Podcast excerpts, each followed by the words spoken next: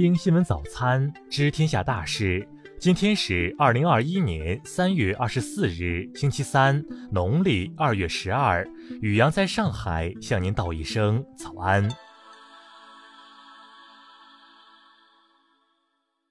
先来关注头条新闻。曾在特朗普政府时期担任过美国国家情报局局长的约翰·拉特克里夫日前在接受采访时表示，美国政府近期将公布一份有关 UFO 的报告书，其中将包括许多难以解释的 UFO 目击情报。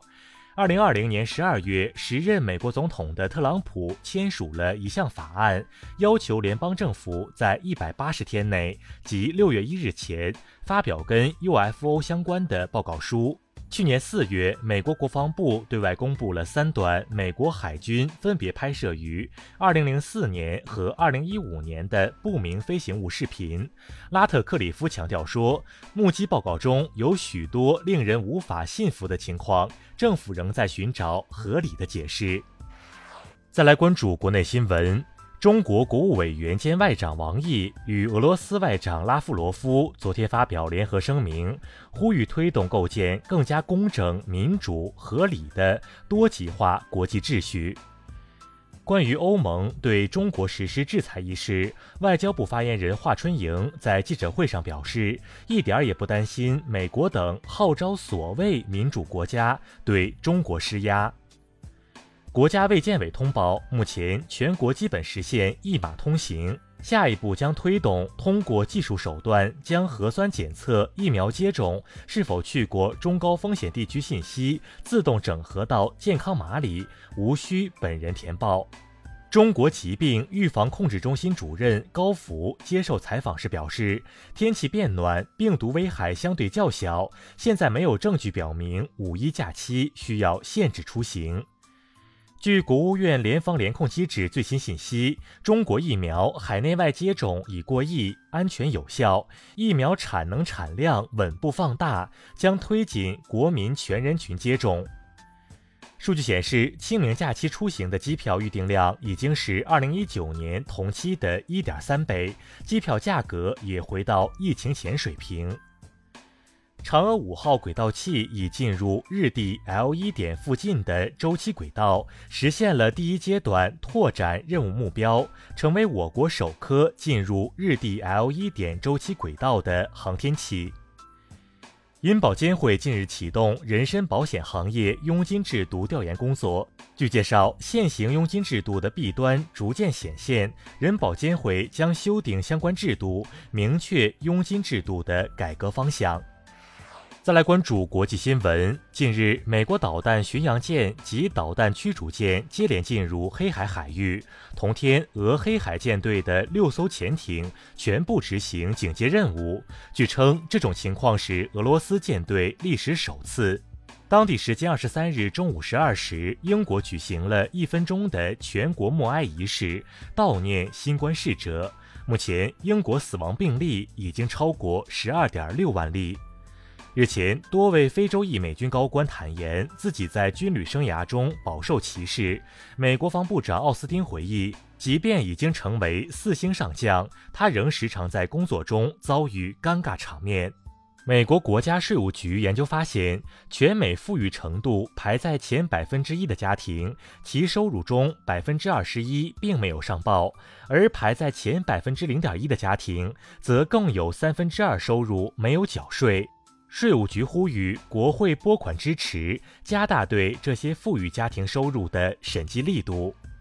当地时间二十二日晚，印度南部特伦甘纳邦一体育场内发生坍塌事故，造成一百多人受伤。事发时，当地正在举办第四十七届全国青年卡巴迪锦标赛的开幕式。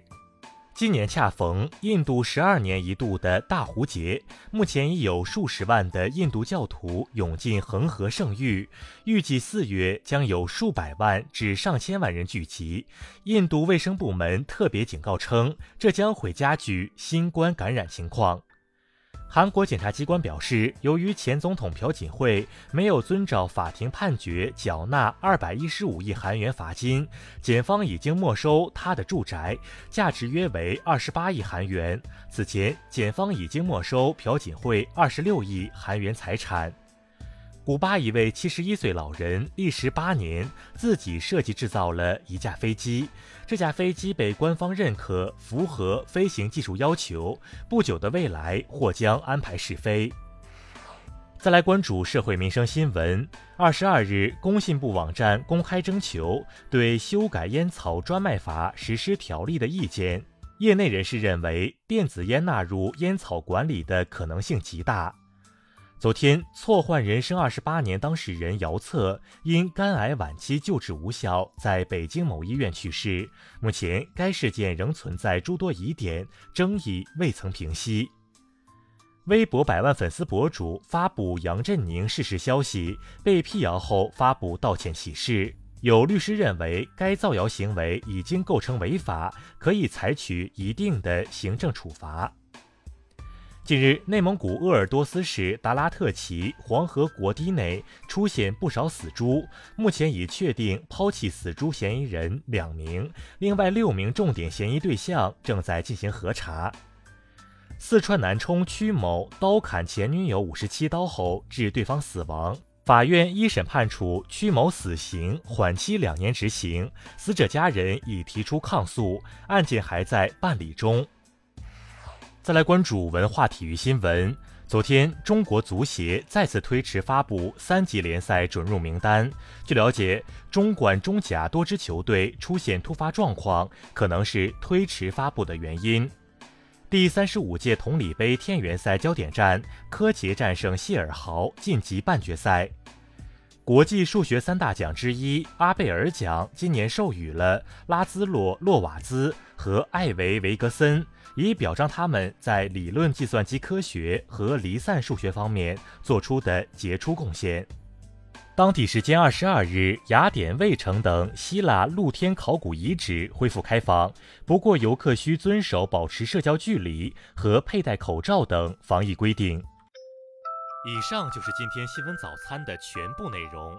如果您觉得节目不错，请点击再看按钮。咱们明天不见不散。